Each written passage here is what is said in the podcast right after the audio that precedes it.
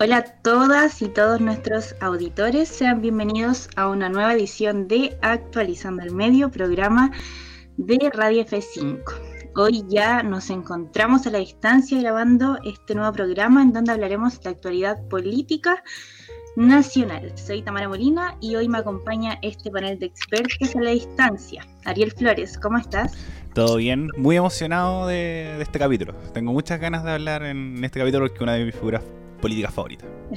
Sí, este capítulo, bueno, ya les voy a contar, pero va a ser un poquito diferente a lo que solemos hacer en Actualizando el Medio. Vanessa Marín, ¿cómo estás? Hola, súper bien, em, con un poquito de frío como siempre, pero gracias. Y Gabriela Piña. Hola a todos, ¿cómo están? ¿Cómo estás, Tami? Bien, muchas gracias aquí partiendo este programa y hoy día nos faltó la compañía de la Maya que no pudo asistir, así que le mandamos todos nuestros saludos a la distancia.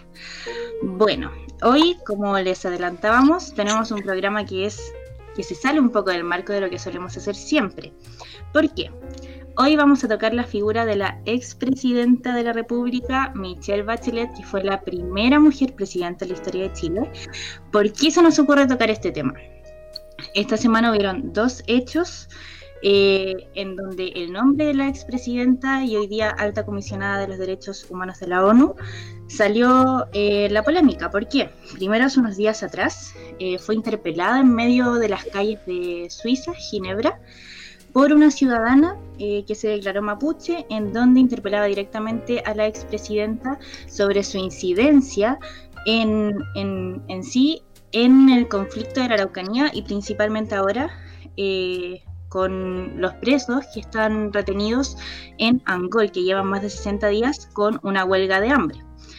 Y por otro lado también ayer jueves 2 de julio eh, salió la noticia de que su madre, Ángela Geria, falleció a los 93 años. Por estos dos temas en particular se nos ocurrió eh, tocar la figura de la, de la expresidenta Michelle Bachelet y hacer un análisis completo a través de, sus gestiones en el gobierno y también tocando algunos temas de actualidad que son los más recientes que pasaron esta semana. Por lo mismo, vamos a partir primero con eh, la muerte de su madre, Ángela Geria, que murió ayer 2 de julio eh, en el hospital de la FACH. Ella tenía un diagnóstico reservado y bueno, eh, ella fue una figura, ha sido una figura que ha defendido con fuerza los derechos humanos, eh, ya que en la época de la dictadura fue torturada junto a su hija en Villa Grimaldi y exiliada también. Entonces es una figura bastante importante y tras su muerte han salido mucho apoyo a la presidenta tras el lamentable fallecimiento de su madre.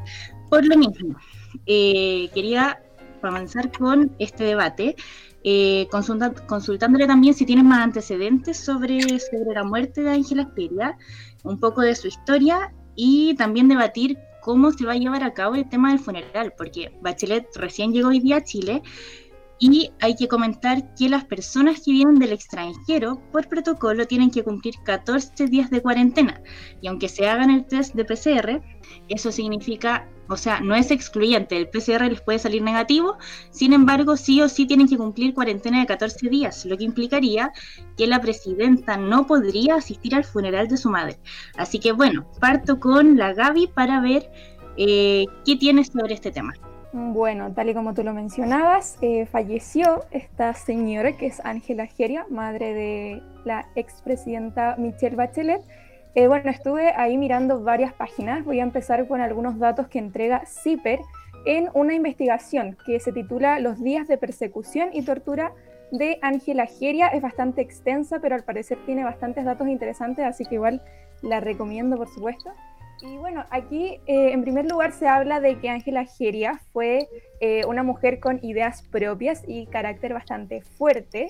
Ella eh, se menciona que rompió el perfil de una esposa militar, ya que a principios de los 70 entró a estudiar antropología en el pedagógico.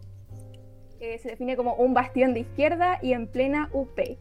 Venía de una familia laica eh, y tenía parientes bastante radicales, lo que influyó finalmente en que su esposo, el general Fat, de Fach, Alberto Bachelet, eh, lo que influyó en su esposo, perdón.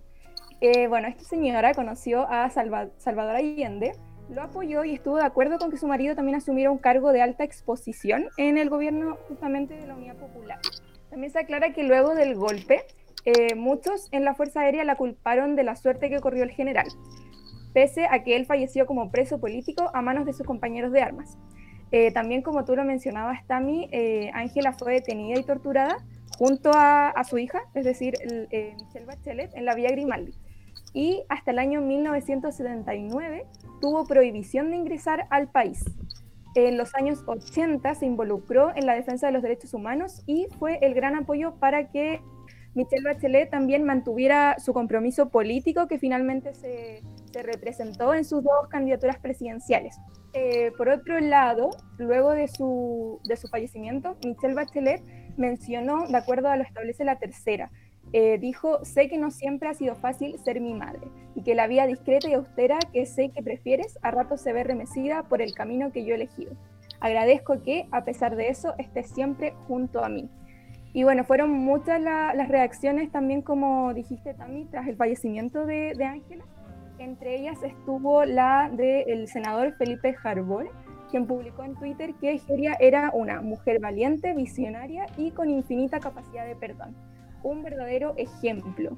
Eh, también Álvaro Elizalde, del Partido Socialista, mencionó que los socialistas estamos muy tristes y afectados por la partida de la señora Ángela Geria, una mujer ejemplar, comprometida con Chile y su gente, y que transmitió estos valores a su hija, la expresidenta Michelle Bachelet. También hubieron reacciones por parte de Francisco Vidal, nuestro profesor de, de universidad, que mencionó que fue una mujer súper vital y súper de izquierda, además. Bueno, esas fueron algunas de, de, las reacciones y un poco de, lo que fue, de lo que hizo eh, Ángela Geria. Bueno, súper eh, interesante como la trayectoria política de Ángela Geria. Lo que me llamó mucho la atención de lo que comentabas, Gaby, fue eh, cómo eh, se, le, se le echa un poco la culpa a través de la familia de, su esposo, el general Bachelet, sobre lo que le pasó. Claro, como tú decías, el general Bachelet era, un, era de las Fuerzas Armadas del gobierno de Allende y su mujer Ángela Geria estaba muy metida en la política, como decías tú, de izquierda. Michelle Bachelet también en ese tiempo estudiante de medicina de la Universidad de Chile.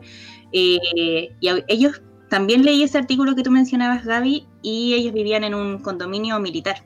Y dijo que cuando pasó el golpe de Estado, era increíble cómo los mismos amigos de ellos, vecinos, le hicieron la ley del hielo totalmente, acusándolos de comunista. De hecho, em, como que se decía que algunos de los mismos vecinos aportaban información, los alejaban diciendo que traían como el germen comunista, hay que considerar que en este contexto estábamos en medio de la Guerra Fría, el comunismo era totalmente reprochable y bueno, eh, Ángela Geria también, luego volvió a Chile, siguió con esta lucha con los derechos humanos y de hecho en esta misma nota de CIPER, que está muy buena para que la lean, eh, dicen que ella tuvo que convivir por 11 años en, su edificio del departamento donde vivía con su torturador. Y un día se lo encontró en el ascensor y le dijo que él había sido su torturador. Y le dijo, pero sabes que yo no te tengo rencor porque debe haber sido terrible lo que tuviste que hacer. O sea, imagínense como esa capacidad de, de, no sé si de perdonar, porque son cosas muy fuertes y uno no sabe lo que siente ella ni lo que sintió al haber sido torturada, pero esa altura de miras, de, mirar la situación eh, con una perspectiva mucho más reflexiva y también haciendo la situación que vivió ella, aportando también a los derechos humanos y el legado que se representa también en su hija hoy día, que está en el puesto de, del alto comisionado de los derechos humanos. Bueno, para que no nos extendamos tanto en este tema, vámonos al tema del protocolo, que es lo que hemos estado en esta crisis de coronavirus. Han sido muchas polémicas respecto a los funerales. El capítulo pasado estuvimos hablando del tío de Piñera Bernardino, en donde hubo un cumplimiento de protocolo. Luego la semana también salió... Eh, no sé si vieron, pero el pie de cueca que se bailó a través, del ataúd, con un funeral que tenía muchas personas congregadas. Y ahora viene el tema de qué va a pasar con la asistencia de la presidenta al funeral de su madre, porque como lo mencionábamos al inicio del programa, eh, por protocolo legalmente no debería asistir.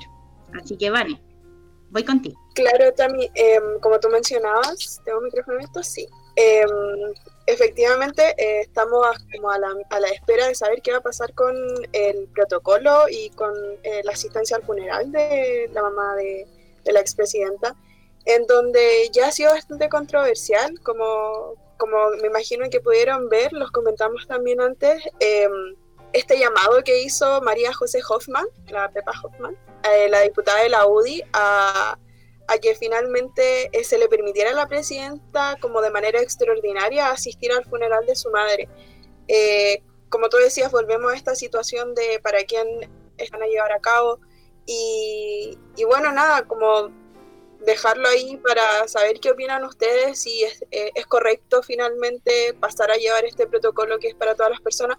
Igual quiero hacer hincapié en que Pepa Hoffman se está haciendo, está refiriéndose a esta oportunidad eh, no solo para la presidenta, sino que eh, ella propone que sea una medida que se aplique para toda la gente que viaja desde el extranjero para acá a Chile a alguna situación de, funeral que haya tenido que vivir de sus eh, familiares cercanos, como bien dice el protocolo. Entonces, eso, como dejarlo ahí para la reflexión, que como bien decía la Temi, un tema que hemos tocado varias veces sobre a quién se les permite finalmente y bajo qué términos una persona puede o no cumplir el protocolo, refiriéndome con esto a el, pasado a llevar, digamos, del el presidente Piñera con el funeral de, de su tío. Entonces, eso. Eh, nunca pensé que diría esto y menos en este programa. Estoy de acuerdo con la UDI. eh, sí, yo creo que sí. Porque obviamente si uno viaja para, para el tema del fallecimiento de sus seres queridos, y, con test rápido o con sin síntomas, siento que, que debería darse la posibilidad. Y además, si viene viajando de otros países que tienen medidas sanitarias mucho mejor que las nuestras, se sabe desde antes si es que tiene COVID o no. Entonces, sobre todo en los momentos críticos que estamos viendo, viviendo ahora en el mundo, donde eh, se está viendo leve mejoría en otros países, sobre todo con la llegada a América Latina, que es un foco de contagio. Así que en lo personal yo creo que está bien. Y como dice Hoffman, que no sea solamente un privilegio por ser expresidenta del país, por ser alto comisionada de los derechos humanos y porque puede, sino que sea para todos, como todos y todas los que viajan y, tengan la posibilidad de hacerlo, obviamente cumpliendo los protocolos sanitarios, con distanciamiento social, y se irá viendo en el funeral mismo, si son menos de 20 personas y cosas por el estilo. Como ahí ya sería un poco más preocupante, más allá de, por ejemplo, si vemos eh, con los protocolos del gobierno, Zúñiga estuvo en cuarentena, que debería estar por 14 días, 4. Entonces, comparativamente, sobre todo sabiendo que era que viene viajando y es con una alta comisionada de derechos humanos, tiene ciertos privilegios por el cargo que está teniendo, yo encuentro que no debe haber ningún problema. Y se puede ser reiterado en muchos casos más también. Al respecto, eh, quería mencionar que hay una nota de, o sea, una noticia, perdón, de 24 horas que fue subida el día de hoy, no sé, hace, no sé si hace poco, hace algunas horas, pero eh, de acuerdo a 24 horas, el noticiero de TVN, eh, este jueves la alta comisionada llegó a Chile tras la muerte de su madre y eh, mencionaron que obviamente como, como ustedes decían, ella debe hacer la cuarentena de 14 días. Y de acuerdo a esta noticia eh, se dice que los restos de Ángela Geria perdón, serán cremados, mientras que eh, para la realización de una ceremonia fúnebre será, se esperarán esos 14 días de, de, cuarentena que va a tener que hacer Bachelet. Así que ese sería el dato, al parecer eso es lo que lo que se va a realizar respetando, como mencionaban finalmente, los protocolos. Sí, lo que a mí me llama la atención finalmente que estoy eh, bastante de acuerdo con, con, la opinión personal del Ariel, que, que, no es algo malo, que quizá que, que, claro, uno como no está en la situación de que viene extranjero y afortunadamente no ha tenido que asistir en una de estas oportunidades como funeral eh, relacionado con la pandemia, eh, claro, no, no, se pone como en el mismo lugar, pero claro, entiendo que, que sí, que algo que, que, podría replicarse, que claramente las medidas sanitarias en otros países son mejores que acá, entonces, claro, hay una precaución de por medio. Lo que a mí me llama la atención, eh, eso sí, es como que haya salido esta este incentivo, esta, como, este interés por que esto se logre cuando un personaje público eh, como de alto rango eh, de la política chilena le, le, sucede, que no es algo que no se haya repetido en otra ocasión, o, en otras ocasiones, perdón. Entonces, eso, me, me da un poquito de, de no es rencor la palabra, pero como un poquito de, de rencor, digamos, el hecho de que sea porque le pasó a alguien, digamos, importante, sin desmerecer como toda la trayectoria política que ha tenido Michelle Bachelet, al igual que eh, su madre y su familia, pero, pero eso, me, me, da como, me queda ese resentimiento un poco. Bueno, generalmente sucede así, cuando a alguien le sucede con cierta popularidad o causa algo mediático, es donde se genera el impacto y la razón, porque incluso nosotros mismos, personas comunes y corrientes, eh, quizás tampoco se nos hubiera ocurrido la situación de que alguien está yendo al extranjero y fallece su persona acá en Chile. Entonces, eh, siento que lo mediático aporta, como decís tú, pero, pero obviamente que ese, ese pero de decir como por qué no se pensó antes. Claro, claro como decían ustedes, eh, Bachelet es una figura pública. Por lo menos esto no se nos había ocurrido a nadie, no sabía mirar el protocolo antes de que ella le pasara esta lamentable situación.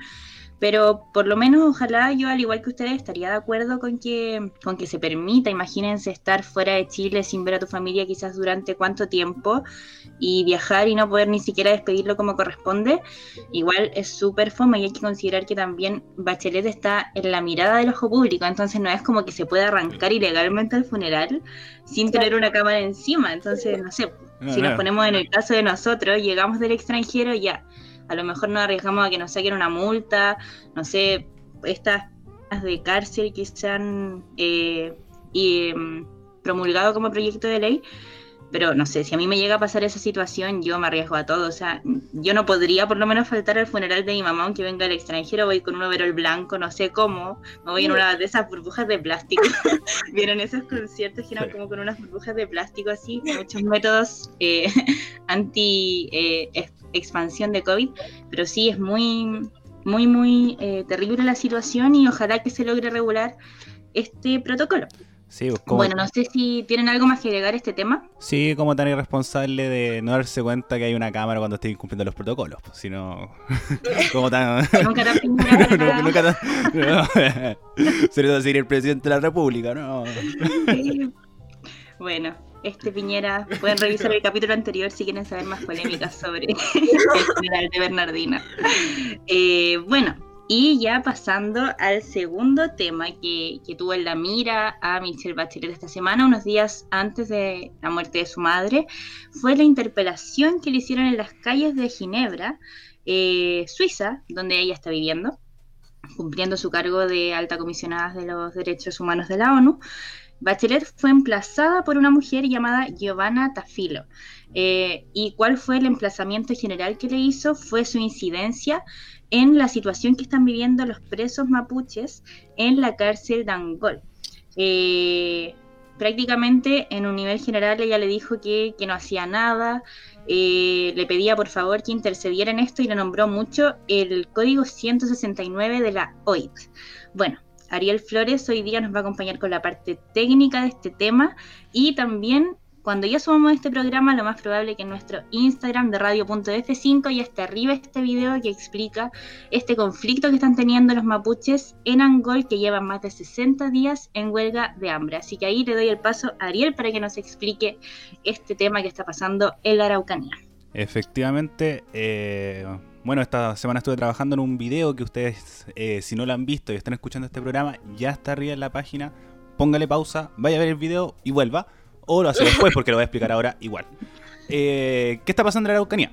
Y esto es eh, algo que está sucediendo hace mucho tiempo y es una de las cosas importantes para saber el conflicto en la Araucanía desde, el, desde siempre. Tenemos que en 1989 Chile se adscribió a un acuerdo, que es el acuerdo 669 de la OIT, de pueblos indígenas y tribales. Tenemos que hay dos artículos muy importantes, que es el artículo 9 y el artículo 10. En el artículo 9 vamos a destacar solamente una parte que dice, en la medida en que aquello sea compatible con el sistema jurídico nacional y con los derechos humanos internacionalmente reconocidos, deberán respetarse los métodos a los que los pueblos interesados recurren tradicionalmente para la represión de los delitos cometidos por sus miembros. Además, tenemos que eh, las autoridades tienen que tener en cuenta las costumbres de dichos pueblos en la materia. Y en el artículo 10 dice, deberá darse preferencias a otros tipos distintos del encarcelamiento.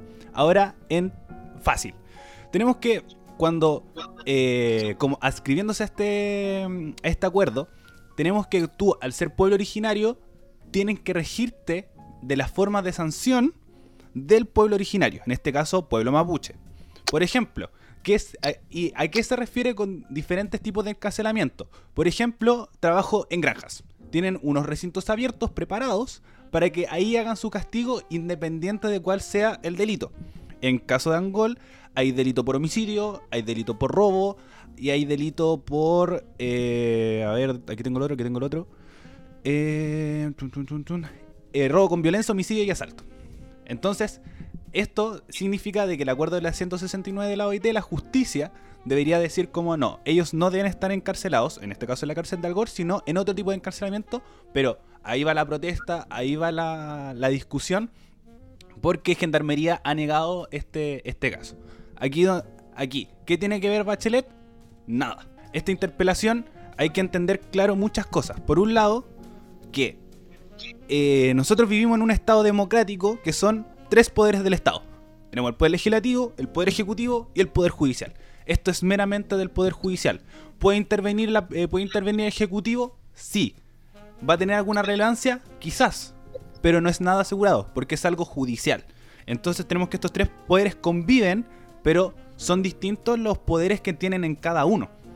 Eh, puede haber una, una declaración por parte del, Poder Legislativo completamente, pero que tiene interferencia, no.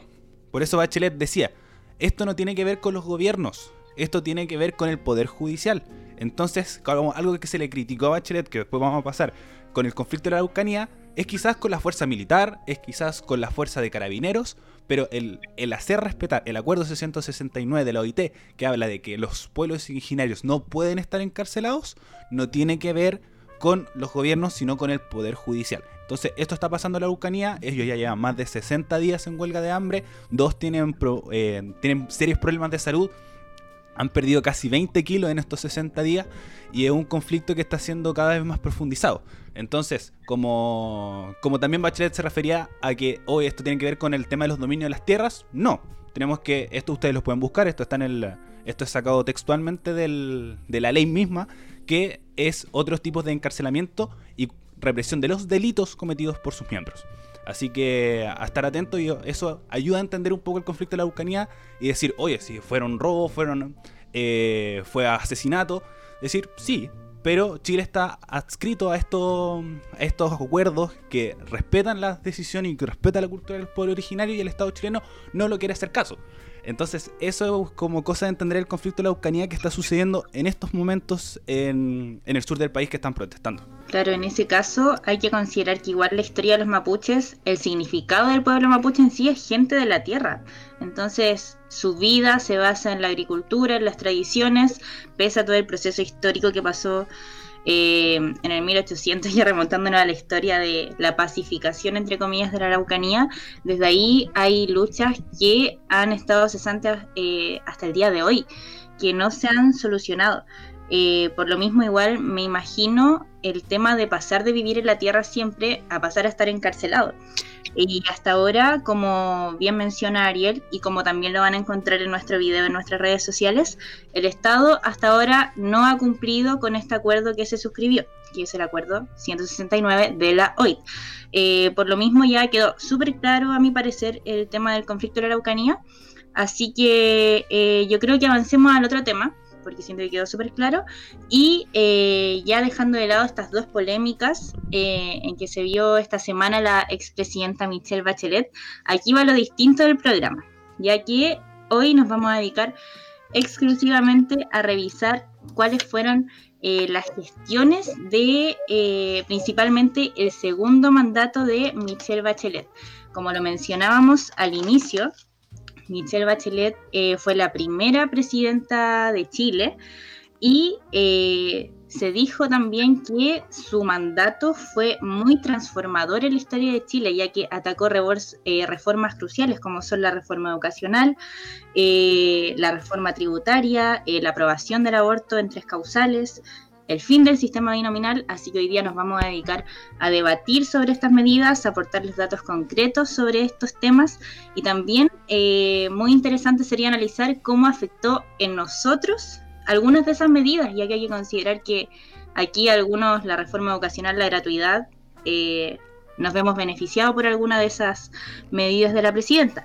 Así que eso, partamos con antecedentes eh, del segundo gobierno de Michelle Bachelet, que fue del 2014 al 2018. Ariel, te dejo para que comiences con este tema. Eh, bueno, cuando desde que tengo la primera memoria de un presidente, en este caso presidenta, es con Michelle Bachelet.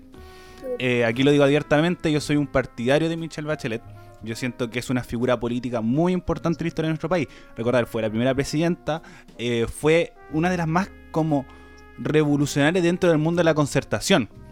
Eh, incluso generando quiebres en la propia concertación, primero, incluyendo el Partido Comunista, que siempre fue muy recio de participar con el Partido Socialista, con el PPD, con la democracia cristiana, teniendo este nuevo cambio de la concertación a Chile Vamos, por lo menos eh, a Chile Vamos, a la nueva mayoría en, en su segundo periodo. Entonces, como hablando de antecedentes, aquí tengo unos números que primero, que su primer gobierno lo terminó con un 84% de aprobación. Un 84%. Esos números son increíbles, es de locos. Yo lo veo y es como, ¿cómo? Eh, tuvo un 62% de votos en, su, en, la segunda vuelta presidencial ante Evelyn Matei. Y, eh, y bueno, después ya vamos a llegar al fin de su gobierno, pero ella terminó con un 40% de aprobación. Fue muy criticada, es un personaje político que hasta el día de hoy no se le reconoce lo que realmente debería reconocerse.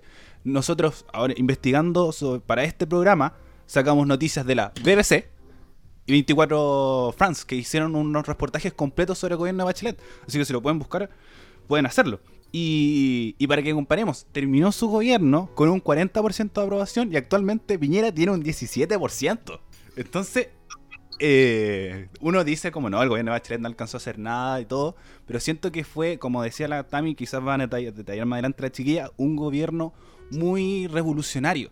Yo siento que en su momento no lo supe apreciar, no lo supe notar, pero ahora, mirándolo en retrospectiva, todos los cambios que quería realizar eh, me generan mucha impresión y mucho halago hacia ella.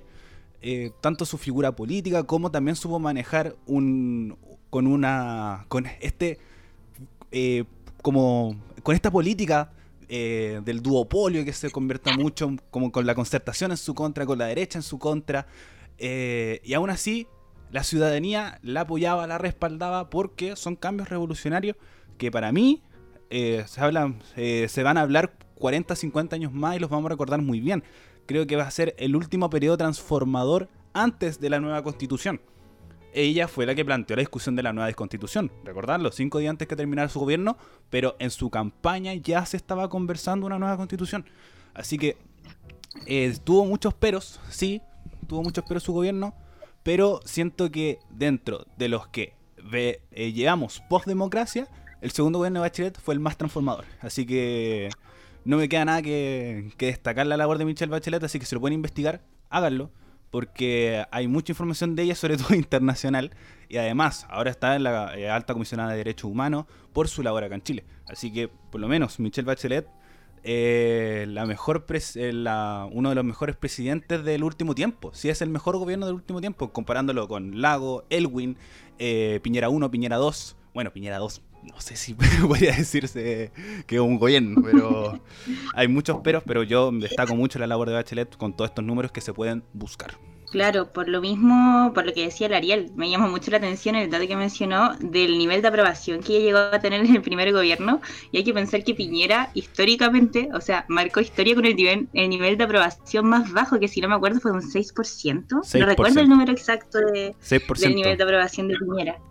Claro, por lo mismo Bachelet tuvo una trayectoria muy marcada por lo social. O sea, ese fue su, su escudo de guerra. Ella llegó a, a su segundo gobierno con la campaña principal que fue la gratuidad universitaria. Y ese yo creo que es uno de los temas que más nos afecta a nosotros como estudiantes universitarios que somos hoy día, eh, que fue la reforma educacional, que podemos partir comentando primero ese hecho, eh, que fue primero que se eh, adscribió la gratuidad universitaria a, las personas y familias más vulnerables del país eh, y también atacó en esa reforma educacional la selección en los colegios, hizo ese cambio por ahí. Entonces quería saber eh, qué opinan ustedes sobre estas medidas, si de alguna forma a ustedes les afectó, más que nada en este caso positivamente, ya que son beneficios para los estudiantes, y también si tienen más antecedentes sobre la reforma educacional de Michelle Bachelet. ¿Vane? Eh, sí, bien, como tú decías, Tami, eh, es algo que, que, nos afectó directamente a nosotros, eh, por suerte, de buena forma, eh, o al menos como dentro de mi círculo.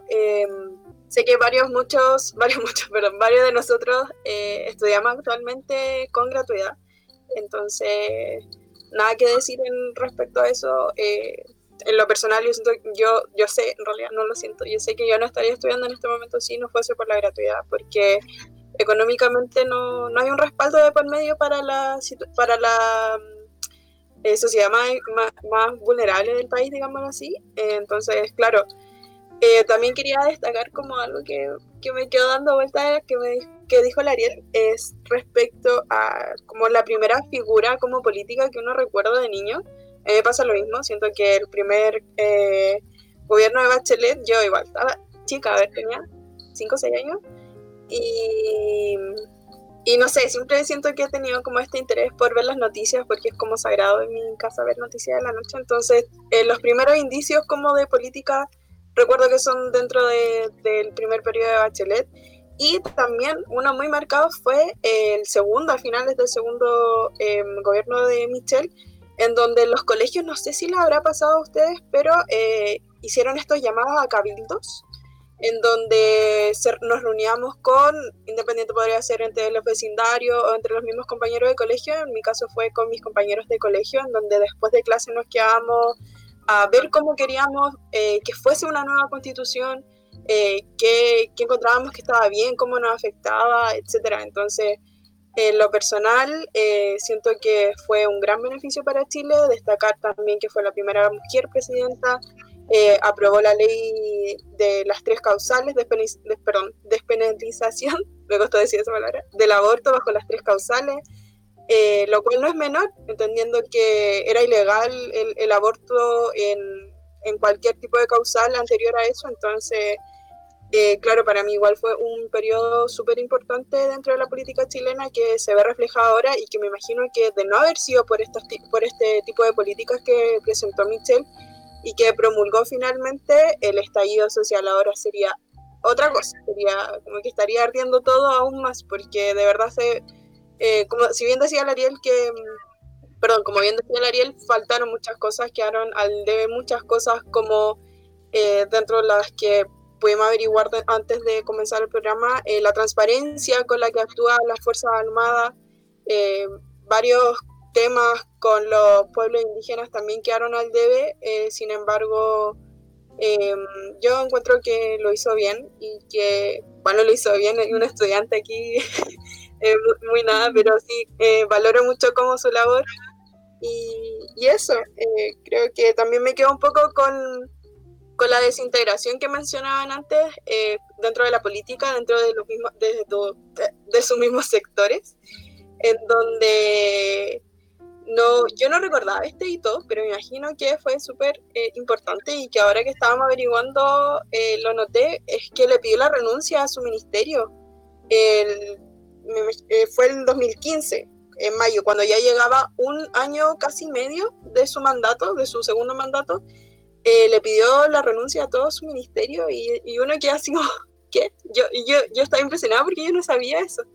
Eh, bueno, tampoco es que sepa mucho, pero es bonito, yo me imagino. No sé si habrá pasado antes, lo desconozco, lo hablo desde la ignorancia, pero eh, qué brígido. Y eso refleja mucho la desintegración, como bien decían, que hubo dentro del mismo partido y mismo sector político y que dio el paso para que el día de hoy tengamos el presidente que tengamos que tenemos. Eh, para complementar a la Vane, eso no sucedía en democracia, como nunca había pasado.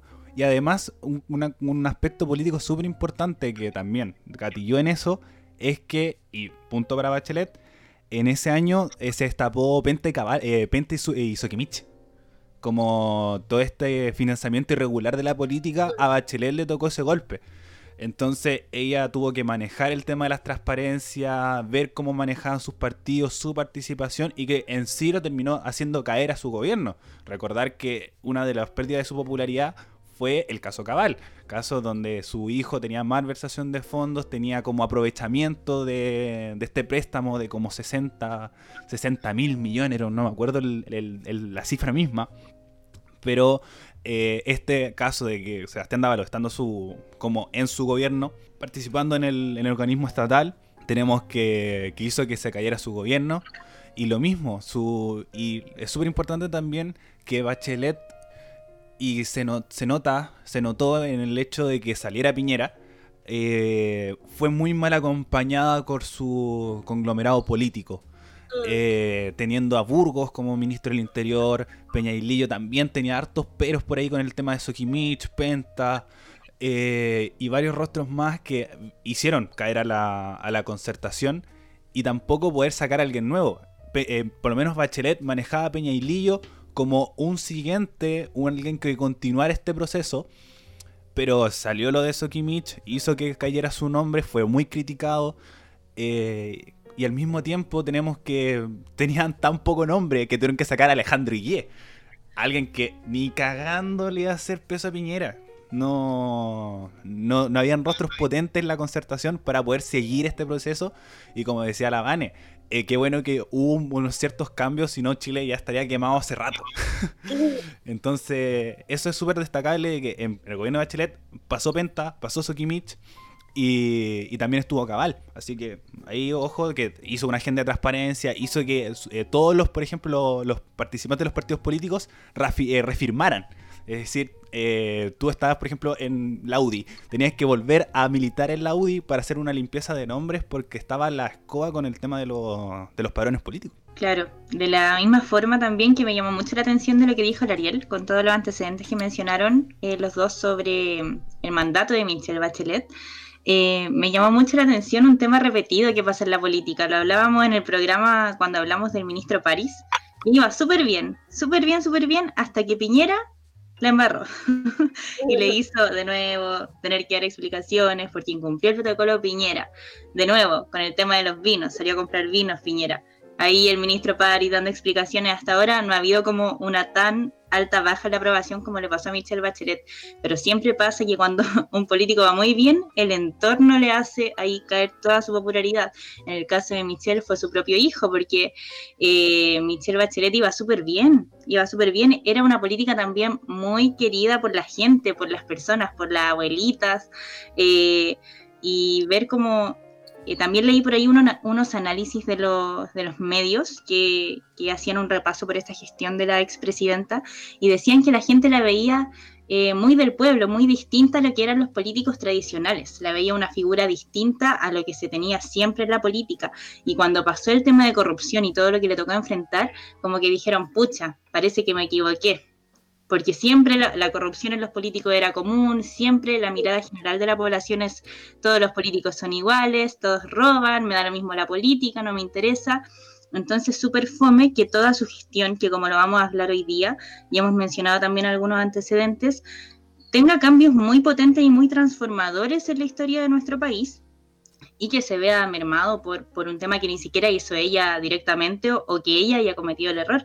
Y otro tema que quería mencionar también era como la, mala imagen eh, o quizás como la reputación, la reputación que tiene la presidenta Michelle Bachelet con el típico de que votan por ella porque da puros bonos. Eso era una frase típica que yo siempre escuchaba de todas las personas y si bien sí daba muchos bonos, la gente en sí en general no se conocen como todas las legalidades de lo que hace un gobierno a través de su mandato. Por ejemplo, nosotros hoy día estudiamos, tuvimos que leer para darnos cuenta como de toda la trayectoria que hasta ahora no teníamos quizás el conocimiento o la importancia que tiene para el país todas las reformas que hizo. Eh, y Gaby, ahora tú, ¿tienes algún antecedente que comentar respecto a la reforma o de algún otro hecho que haya realizado la presidenta en su gobierno? Em, sí, en verdad, para agregar algo diferente, porque ya yo creo que los chiquillos mencionaron eh, bastante de lo, de lo que logró Michelle Bachelet. Eh, para agregar algo diferente, como mencionaba, quería destacar el acuerdo de unión civil. Bueno, les voy a contar un poquito. Este proyecto de ley, que era en un primer momento fue el Acuerdo de Vida en Pareja, ADP, eh, fue firmado por Sebastián Piñera el 9 de agosto del 2011 y fue enviado al Congreso Nacional para su, su, aprobación, perdón, eh, siguiendo claramente el trámite eh, legislativo, como muchos de, de, los proyectos que, que mandan. Y el 17 de diciembre del 2014, la Comisión de Constitución de la Cámara de Diputados eh, cambió el nombre de este, de este, acuerdo y le puso acuerdo de, perdón, acuerdo de vida en pareja, lo cambió por el Pacto de Unión Civil. Y aquí va un dato curioso, que Pacto de Unión Civil es PUC, o sea, PUC. este, este, nombre provocó molestia en la Pontificia Universidad Católica, que también tiene este, este nombre, PUC. Eh, por lo que se cambió y eh, en un trámite posterior fue aceptado el, cambio y lo cambiaron a Acuerdo de Unión Civil. Bueno, la cosa quedó ahí en el gobierno de Sebastián Piñera y el 20 de enero del 2015 em, la Cámara de Diputados finalmente aprobó este proyecto, ya que en el gobierno de Michelle Bachelet, cuando ya entró al gobierno, eh, le pusieron máxima urgencia al, al proyecto y finalmente se aprueba el 20 de enero del 2015 y, em, perdón, el 28 de enero del 2015. Y bueno, lo que se destaca de este, de este proyecto es que permitió la unión civil de las parejas homosexuales. Por lo tanto, también fue un gran, gran avance eh, en ese tema por parte del, del, gobierno de Bachelet que también vale destacar. Eso quería agregar, además de lo que ya mencionaban las chiquillas, también eh, me gustaría destacar lo que fue la, la reforma de la educación. Como, como decían anteriormente, eh, creo que permitió, de alguna forma siento que la educación o el acceso a la educación siempre va a llevar o a ayudar a que haya una, una mayor igualdad. Por lo que creo que la reforma que hubo, la aplicación de la gratuidad, de alguna forma nos puso en un piso más igualitario, por lo menos a los universitarios. Obviamente falta mucho eh, por recorrer en ese ámbito, pero hoy en día hay muchísima más igualdad en el ámbito educativo y son muchísimos los estudiantes que gracias a ella han podido estudiar, como mencionaba la Vane, muchos sin, este, sin esta reforma simplemente no, ni siquiera se les habría pasado por la mente estudiar, así que también eh, quería destacar ese punto que considero muy, muy, muy importante en el, en el gobierno de Bachelet. Claro, tomándome las últimas palabras de la Gaby, eh, Totalmente de acuerdo. O sea, imagínense cuánto vale el arancel de una carrera hoy día. En el caso de nosotros que estudiamos periodismo en la Universidad Diego Portales, mensualmente se, deberían pagar entre 400 y 500 mil pesos mensuales, anda, anda rondando el arancel. Entonces, lamentablemente, la única forma de acceder a esa educación es endeudarse eh, con el CAE que ha estado en la vista de muchas críticas durante este último tiempo. En la pandemia también se ha propuesto la, congelación del pago de estos beneficios que mantiene endeudados a los profesionales por hasta ya más de 20 años. Entonces, fue un avance muy importante en tema educacional y como decía la Gaby, que encontré que fue una frase muy acertada, nos puso en un poco mejor de igualdad de condiciones. Igual falta mucho avanzar en este tema, pero fue un gran paso que cabe para la reflexión evaluar si realmente esto hubiera pasado si hubiera salido otro gobierno. Entonces, igual eh, da como para la reflexión este tema. También quería agregar eh, otras cosillas más cortitas que, que se vieron en su gobierno en relación al medio ambiente, que en cuatro años eh, de su gobierno, que fue del 2014 al 2018, desde un 5% incrementó al 20% eh, la capacidad de la energía solar en los centros solares. Hubo un aumento de las energías renovables. Y otra cosa también que mencionar fue eh, el tema de la elección de los parlamentarios en el Congreso, que es un tema que venía heredado de la dictadura, que fue el sistema binominal. Michelle Bachelet le puso fin a este sistema, ya que era un sistema en donde no competían los candidatos independientemente, se unían conglomerados de listas de algunos partidos políticos y, este problema afectaba directamente a algunos candidatos independientes y también a los rostros públicos que tenían algunos arrastres y a través de este sistema eh, se quedaban fuera de estar eh, representando un distrito. Así que Ariel, no sé si te gustaría comentar un poco de este sistema y el cambio que hubo del sistema binominal al sistema que tenemos actualmente para la elección de, nuestros congresistas. Eh, bueno, para como explicar el sistema binominal y ver cómo, cómo este eh, unía el duopolio o lo mantenía vivo, tenemos que habían, cuando uno se postulaba, se postulaba por listas. Por ejemplo, teníamos la concertación, teníamos la Alianza por Chile, teníamos el, del PRO, Juntos Podemos, etcétera, etcétera, y otras como eh, alianzas más pequeñas. Entonces, lo que hacía el sistema binominal es que las dos listas con más cantidad de votos accedían como... Bueno, vale destacar que por distrito salían dos diputados. ¿Ya? Entonces tenemos, y en el caso de los senadores lo mismo. Entonces tenemos que en el caso de eh, como siempre sucedía en la concertación y en Chile, en Chile Vamos, o la Alianza en ese momento, teníamos que se concentrar en ellos dos. Entonces, si tenemos un candidato eh, A, una lista A y una lista B, el candidato 1 de la lista A, por ejemplo, tenía un 40% de votación y el segundo puesto tiene un 10% eh, de la, el segundo de la lista A. Pero en la lista B tenemos que el primero tuvo un 7%. Entonces, el sistema binominal hace que el primero de cada lista vaya y sea, y sea diputado. Y la única forma en que el candidato o una lista saque dos, eh, dos diputados en este caso es teniendo el, el doble de votos de la lista que lo persigue. En este caso, si por ejemplo tuvieron 20.000 votos y la primera lista tuvo 10.000, doblaron, entonces estos dos candidatos van a, la elección. Entonces esto concentraba todo en la concertación y en la alianza. Ahora con el sistema proporcional, que eso lo explicaremos otro día, tenemos que hay más posibilidad para los independientes, para con los conglomerados un poco más grandes, por en este caso el Frente Amplio, eh, partidos pequeños y cosas por el estilo.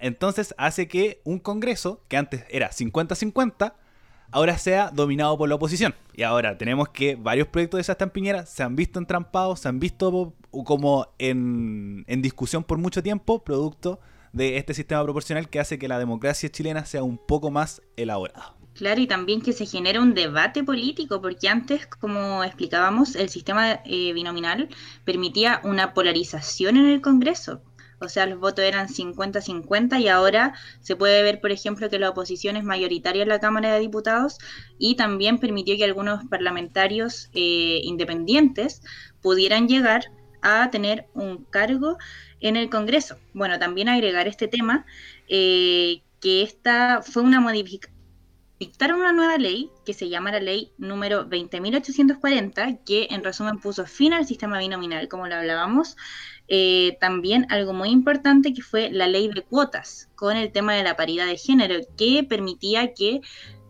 perdón, no permitía, obligaba a que un 40% de, de las listas y de los candidatos de algunos partidos fuera con un 40% de candidatas mujeres asegurada eh, para representar cargos políticos. Y también, como mencionaba el Ariel, pero ya un tema mucho más profundo, eh, se disminuyeron el número de, distritos y circunscripciones y se reformó eh, al final la forma de elegir a nuestros representantes en el Congreso, tanto de diputados como de senadores. Bueno, eh, chiquillos, para que ya vamos cerrando este tema. yo creo que podemos hacer un balance general como del gobierno de Bachelet, que fue un gobierno muy social, y muy exitoso en ese ámbito. Eh, y bueno, que se vio lamentablemente, terminó de forma no muy beneficiosa para ella por culpa del escándalo de, del hijo de la presidenta Sebastián Dávalos con el caso Cabal. Y eh, finalmente eso, no sé si quieren agregar más sobre este tema, palabras finales respecto a esta figura de Michelle Bachelet que nos tocó conversar hoy. Eh, voy yo con mis palabras de cierre, que si uno se pone a pensar, gratuidad universal, o gratuidad en este sentido, no alcanzó la universal, que fue su promesa, pero no alcanzó, pero harto cubrió, y, eh, financiado por impuestos a los empresarios, con paridad de género, en el buscando la paridad de género en el Congreso, terminando con el sistema binominal, planteando una nueva constitución, eh, uno ve que son cosas que uno está pidiendo ahora. Son cosas que se conversaron en el estallido social son, son proyectos de ley que, es verdad, fueron reformas constitucionales. También reforma a la AFP. Eh, Bachelet planteó una AFP estatal o cambio al sistema de pensiones. Nunca eh, se mostró en contra, pero sí eh, mostrando por lo menos un cambio un poco más sustantivo. Entonces, si uno se pone a pensar eh, lo que nos perdimos, como fue, yo sigo siendo, sigo insistiendo que fue muy injusto estar con Bachelet se le, se le ha criticado mucho esto de la improvisación, como decía la, la Tami, el tema de los bonos, muchos bonos, muchos bonos. Pero siento que aún así no podía tampoco desarrollar sus proyectos constitucionales si es que teníamos una, una concertación, sobre todo, muy conservadora. Eh, fueron el, este como conglomerado político que mantuvo el poder con Frey, con Edwin, con Lago, concesionando todo Chile, manteniendo un sistema neoliberal, y cuando llegó Bachelet a hacer cambios radicales, tenemos que el Congreso lo entrampó. Entonces, yo siento que Bachelet con este Congreso sería la raja. Sería muy buen proyecto político, se generarían cambios consustanciales, quizás también hubieran críticas políticas como en todos los momentos. Pero siento que eh, se ha sido, la, por lo menos la población chilena ha sido muy injusto con Bachelet. Eh, yo soy un fiel defensor, se ha notado en este programa, un fiel defensor de Michelle Bachelet y creo que, qué bueno que se fue a la ONU porque no la merecíamos. Definitivamente no merecemos a Michelle Bachelet porque es una demasiado buena política. Sí, em, totalmente de acuerdo con el Ariel. Siento que es una historia que se nos repite a lo largo de los años, esto de que no valoramos nunca la figura nacional, excepto cuando se va al extranjero. Eh, y es repenca pensar que somos unos chilenos de cartón, pero bueno, me quedo igual con esta idea del que mencionaba el Ariel de estos cambios sustantivos que terminó generando Michelle y me hacen pensar mucho en, lo que decía igual, el, esta idea como de un congreso súper conservador en donde eh, recuerdo esta primera idea, no primera idea, este primer posicionamiento que tenía Michelle respecto, por ejemplo, al, al aborto, en donde en su primer... Eh, eh, gobierno era impensable, ella estaba en contra del aborto en ese sentido y mucho menos pensar en un acuerdo civil eh, entre parejas homosexuales. Entonces, eh, claro, me quedo con esta idea de que Chile históricamente un, es un, un como gobierno muy conservador Em, habíamos vuelto a la democracia hace poco, entonces entiendo como este cambio sustantivo que intentó hacer como de a poquito, de ir ganándose esto, digamos, un poco más progre em, eh, de, manera sustantiva. Y también me quedo con la idea de que em, me da mucha lata que la, la derecha igual es súper estratégica, que, o al menos yo así lo veo, con que si bien no queda eh, como no, sí queda, queda muy desarmada la política izquierda en ese, en ese sentido. Cada vez que termina un periodo, como más o menos que lo está haciendo bien, entonces pasó en, su primer gobierno, pasó de nuevo en este segundo gobierno, donde no dejó ninguna política, perdón, ninguna figura política eh, estable en la que se pudiese confiar y terminamos pasando a Sebastián Piñera. Entonces, em, eso, con esa impresión me quedo como con que lo intentó a poquito. Eh, pucha, si hubiese sido, si no hubiese pasado esto de, los casos de corrupción que desataron en el país, em, hubiese sido mucho más grande el cambio. Quizá hoy eh, no estaría pasando, si, si lo hubiese pasado ahí en una pandemia, entendiendo que nadie sabe manejar una pandemia ningún, ningún gobierno porque no había pasado antes, eh, yo creo que hubiese funcionado un poco mejor, mucho mejor de lo que está haciendo Piñera. Em, y eso, me quedo con un poquito de, no sé si es resentimiento la palabra, pero con un poquito de pena, como porque pudo haber sido mejor. Em, pero claro, igual la izquierda siempre ahí amarillando con, con ciertos como conflictos internos que al finalmente eh, nunca se unen. La izquierda nunca se une para nada. Como que siento que, que cuando logran llegar al poder es como ya demoles con todo y como que todo, todo explotan de, de, de ansias, porque no de poder, pero sí como un poco de, ambición y se termina desmoronando todo y no dejan nada planificado. Y como buen chileno, como las políticas son como para este ahora y no, no, no pensando en, un futuro. Entonces, al menos yo, con mi apreciación muy personal, me quedo con, con ese sentimiento de un poquito de resentimiento, creo que es la palabra. Gaby, ¿y tú tus palabras finales frente a toda esta reflexión y la pasada que hicimos por el gobierno de expresidenta Michelle Bachelet? La verdad es que no sé si tengo mucho que agregar, yo creo que igual los chiquillos eh, lo han dicho todo. Eh, pero nada, yo creo que destacar eh, su, su, rol, su rol en el gobierno de Chile, los cambios que logró, este, como cambios en cuanto a igualdad de género, eh, más derechos para las mujeres, por ejemplo, el tema del aborto, más derechos para las parejas homosexuales, como mencioné en la unión civil, reformas en la educación. Yo creo que esos son como los tres temas que más rescato, que por lo menos a mí más me, me llaman la atención. Y, eso, yo creo que ya, ya hemos dicho todo. Y bueno, ojalá, como mencionaron en algún momento, que fue muy reconocida como por los medios de comunicación extranjeros, eh, y no tanto aquí. No, de hecho, yo también busco, al buscar los logros de su gobierno, puros videos de, de medios extranjeros, así que bueno, ojalá igual se le dé el reconocimiento aquí en Chile, como mencionaban los chiquillos. Y antes, Tami, para cerrar, agregando lo que decía la del conservadurismo. Eh, un dato que tiró la BBC que decía Chile era uno de los seis países en el mundo donde el aborto era completamente ilegal. seis países en el mundo. Eh, entonces el conservadurismo en Chile se ha mantenido. Y también una crítica a la sociedad chilena, ¿qué pasó con, también con Bachelet y su gran problema? Y porque eso también salió Sebastián Piñera fue el crecimiento económico. El crecimiento económico en el gobierno de Bachelet fue súper bajo ¿Por qué? Porque había como mucho como crítica o por lo menos se le creó un impuesto a los empresarios. Y algo que en el gobierno de Sebastián Piñera se defiende y bastante. Claro, y de ahí también, bueno, para no alargarnos más porque ya estamos casi en el tiempo, eh, va el tema de por qué la gente va rondando de derecha a izquierda, porque la gente ve en la derecha eh, lo ve como sinónimo de trabajo, de economía, que va a mejorar, pero también hay que considerar que no se ha dejado a la izquierda explorar bien en esta área, porque eh, hay una hostilidad de los empresarios cuando sale un gobierno que tiene un corte un poco más socialista, más con la gente, con el tema de que, de que se van a sentir mucho más tocados, eh, porque bueno, estamos en un sistema neoliberal en donde las empresas tienen una influencia y una independencia increíble. Chile es el país más neoliberal, así al extremo, hasta Estados Unidos pudo eh, modificar un poco este sistema avanzando en algunos derechos básicos de las personas, pero Chile tiene el sistema de seguridad social básico generalmente muy, muy basado en el sistema privado. Así que bueno, ya terminamos con esta, este repaso de, de la actual alta comisionada de los derechos humanos de la ONU. Y ahora ya pasamos a nuestra sección eh, más miscelánea, como, como dice Ariel, que me encantó esa palabra desde que la conocí.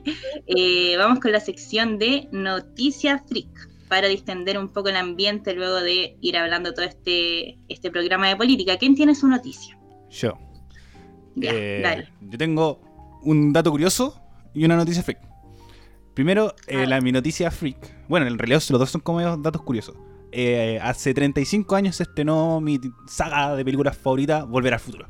35 eh, años de que el DeLorean viajó al pasado a, reunir a los padres de Marty McFly. Eh, que siento que es una película genial. Como para no alargarme más, es muy recomendable, es un clásico de la ciencia ficción. Las tres películas son buenas y puedes reverla y reverla y reverla. Y en todos vas a encontrar detalles que son muy entretenidos de ver. Así que dejo con esa recomendación, tanto como efeméride. Y lo otro es que en Mongolia tenemos que hubieron dos casos de peste negra. Aquí lo llamativo de la situación es que voy a hablar sobre el gran rol que han tenido los gatos en la historia del mundo. ¿Por qué? Porque eh, en los tiempos de la. cuando surgió la peste negra fue porque eh, era una, una, enfermedad que estaba en, los, en, las pulgas de los ratones. Entonces, tenemos que en esos tiempos uno se creía que los gatos eran casa de brujería. Entonces, eh, en la cacería de brujas se mataron una gran cantidad de gatos. Y al no haber gatos, había muchos ratones. Y al haber muchos ratones, había muchas enfermedades. Acá, peste negra. Entonces, si es que no hubiera cacería de brujas, si es que no hubiera habido como esta casa discriminada de gatos, tenemos que la peste negra no hubiera sucedido en el mundo o hubiera sido menos el impacto. Entonces, eh, queda como dato curioso de la importancia que tienen los gatos en, en la historia universal. Y a, ver qué dicen los amantes de los perros sobre si es que ah, casi hubiéramos salvado una pandemia. ¿Veo un perro curando el coronavirus? no. Entonces, si no hubiera sido por los gatos, la peste negra no hubiera pasado. Así que voy con esas dos noticias bastante relevantes en este, en este momento. Ahí nuevamente sacando a relucir a los michis, que son bien queridos en todas las casas. Gaby, tú tenías tu noticia. Sí, mi noticia freak es que arrestaron a, ay, no sé cómo se dice su nombre, pero Ghislaine o Ghislaine Maxwell, ya, perdónenme esa pronunciación, no sé cómo se dice, que es la expareja de Jeffrey Epstein, Ah, este sujeto que el año pasado fue acusado y arrestado por eh, tráfico sexual de menores de edad. Yo hace un par de programas atrás les recomendé la serie de Netflix Asquerosamente Rico, que retrata su historia y todo lo que él hizo asquerosamente. que se llama como mencionaba. Y bueno, eh, su- resulta que esta persona, esta, la expareja de Jeffrey Epstein, estaba eh, prófuga desde que habían arrestado al sujeto y eh, la arrestaron, me parece que hace a- el día de ayer. El día de ayer la, la lograron arrestar, el día jueves. No sé qué, a cuánto estamos. Bueno, jueves la arrestaron, así que punto para, para la Vane, tú. Vane, tú tienes tu noticia. Sí, o sea, pensé que la iba a decir la Gaby primero, eh, pues solo que iba a robársela. que la Gaby Yo estaba la voy a cambiar porque la Vane lo va a decir. Yo lo sé, yo sé lo que viene, sé lo que viene. Eh, se estrenó eh, la segunda parte de eh, Las chicas del cable de su última temporada. Eh, aquí van a finalizar todas las travesuras de las chicas del cable. Yo todavía no empiezo a verlas, estoy con, preparando mis exámenes, así que apenas me salgan los exámenes las voy a ver. Pero ese es mi dato fix. Se estrenó el día de hoy y está disponible en Netflix. Súper, qué buenos datos se sacaron hoy, chiquis, con las noticias freak. Y bueno, yo la semana pasada no tuve y ahora ya la encontré, por suerte. Y gracias, Mega Noticias en Instagram. Eh, y es que eh, hoy falleció el gato más longevo del mundo a los 31 años. 31 llamaba- años. Ruble. humanos. ¿Cómo? ¿Años humanos? No, eh, años de gato porque son 150 años en humanos. Así que sí, era el más longevo a sus 31, 31 años gatos. Así No, po. No, cientos- revés, po. cientos, eh, 150 años gatos, 131 humanos. No, Sí, el porque gatito como- tenía 31. Por eso, po. Porque si, ¿cómo va a vivir 150 años? No, pues 150 años en humanos. Gato. Pero en gatito 31. No, no, gato, Discusiones que importan en. Actualizando el el gato medio. vivió 31 años Humano. Ah, Sí, po. Y 150 gatos. Bueno, como si alguien hasta los 31 años hubiera estado con el mismo gato. Eso. oh, verdad. Oh, estaba muy confundida. Bueno, eso pasa por buscar las noticias a última hora, para que no lo hagan. Así que eso, chiquis, ya terminamos con esta sección de distensión y pasamos a la palabra de la semana. ¿Cómo vieron esta semana ustedes? ¿Qué les pareció? ¿Quién quiere partir eh, con la sensación que les deja esta semana? Quizás no estuvo muy movida políticamente, pero a lo mejor personalmente. ¿Qué les pasó esta semana y qué palabra las podría describir? Eh, voy yo. Eh, bueno, ahora que estamos, pienso con Michelle Bachelet, igual como mezclarla, un tema de, un- no, no sé si diría como nostalgia, pero un recuerdo igual de, de lo que sucedió, que siempre la memoria es bueno recordarla, sobre todo con años más cercanos, como yo también quizás pensaba que Bachelet no estaba haciendo las cosas bien y eh, podía estar como con cierto resentimiento hace un tiempo atrás. Pero después de investigarla, después de buscar las cosas que hizo en su segundo gobierno sobre todo, y también el rol que está cumpliendo ahora, me da un poco de, de como destacar la memoria, destacar el recuerdo, que tampoco olvidemos lo que nos va formando al día de hoy. Yo siento que el tener estas conversaciones sobre la mesa igual las colocó Bachelet, o por lo menos en una palestra pública. Como es verdad que tenemos el movimiento del 2011, tenemos el movimiento feminista, pero la esfera pública hasta el día de hoy cuesta que ponga los temas en discusión. Entonces siento que Bachelet, eh, por lo menos desde mi perspectiva, de como yo lo he visto, como lo he investigado, lo ha puesto en la palestra. Así que me quedaría con estas palabras, como con la memoria, con el recuerdo, con la nostalgia que podía generar este, la, figura de Bachelet y de aquí para adelante. Quizá el pueblo de Piñera después lo analicemos más y encontrémosle los peros y mucho más profundos. Así que me quedo con eso. Sí, eh, qué importante, ah, ah, creo, como apropiar un poco antes de, las de mis palabras de la semana, qué importante lo que hizo el Ariel, que eh, finalmente lo que hizo Bachelet fue transformar eh, la temática social en un problema social, porque eso es lo que pasa, finalmente un problema social se convierte cuando llega a la palestra y antes de eso es como una inquietud, tiene otro concepto la, la palabra, pero no, no, se percibe como un problema social en su totalidad como algo que le afecta a todos los chilenos, sino que al momento que recién llega a la palestra pública en el gobierno, eh, se le toma la importancia como tal y se empiezan a generar medidas para cubrirlo. Entonces, es que importante, importante que lo que logró Michelle y, y eso en verdad es que, interesante. Me voy a quedar pensando después de este programa. Eh, ya, pero eh, cerrando con esto, mi palabra de la semana fue una, una semana bastante tranquila, no en el ámbito em, digamos, laboral, estudiantil para nada.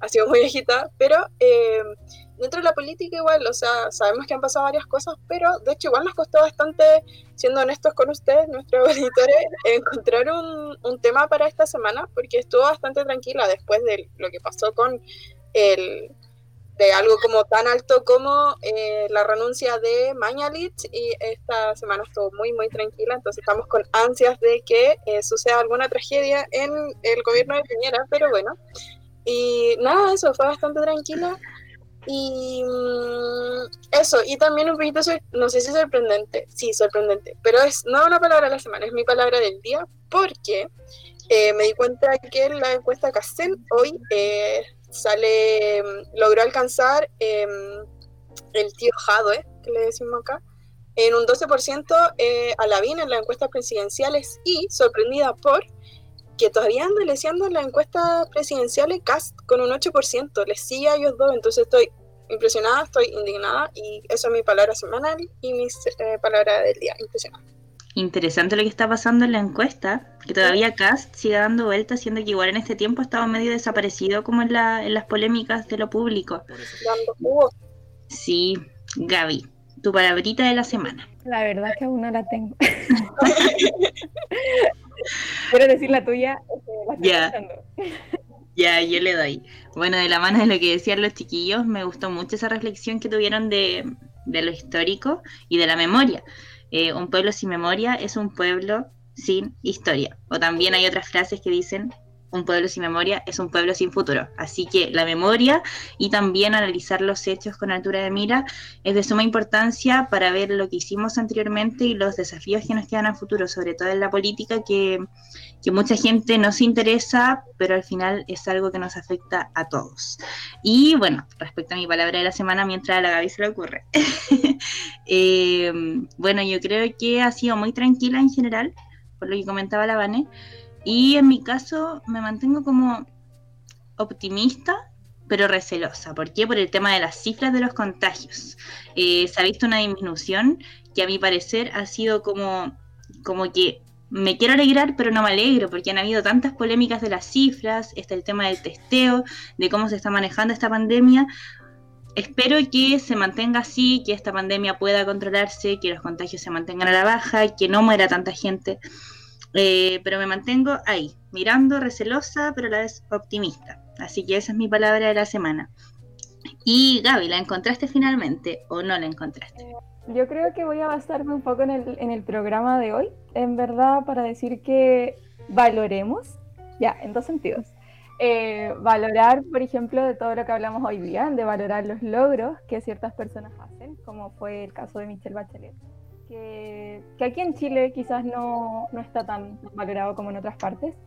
Eh, y también, ah, ya, eh, por las muertes que han habido esta semana, que siento que han habido como muchas muertes, o por lo menos yo he visto como muchas muertes también. Eh, así que también va a ir en ese sentido de valoremos el presente, valoremos a las personas que tenemos al lado, porque en cualquier momento esa compañía puede cambiar. Así que eso. Valoremos.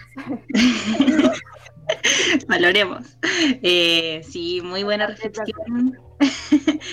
Hoy día tuvimos una reflexión bastante intensa, hicimos un buen repaso, fue un programa un poco distinto, eh, pero creo que funcionó súper bien y siempre es bueno recordar cómo hicimos la reflexión. Así que eso, ya vamos cerrando este programa.